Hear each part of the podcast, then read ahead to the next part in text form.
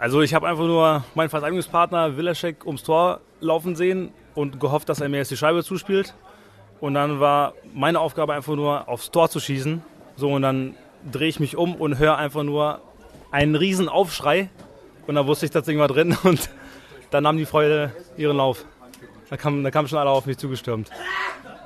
Wir haben immer dran geglaubt. Wir haben uns in der Kabine haben uns motiviert und wussten genau, dass wir damit umgehen können, so wie in den Spielen zuvor. Haben, haben wieder Charakter bewiesen und das Spiel, das Spiel wieder gedreht und wieder in der Verlängerung entschieden.